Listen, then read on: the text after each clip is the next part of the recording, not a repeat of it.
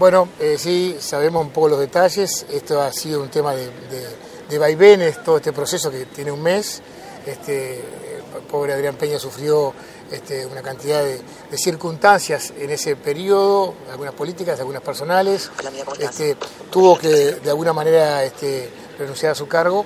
Eh, sabemos que ahora la universidad estaría reconociendo el título, pero de todas maneras las expresiones de última hora son que el gabinete se mantiene tal cual está y que el destino de, Peña en el Senado va a seguir este, ejerciendo funciones allí en el Parlamento.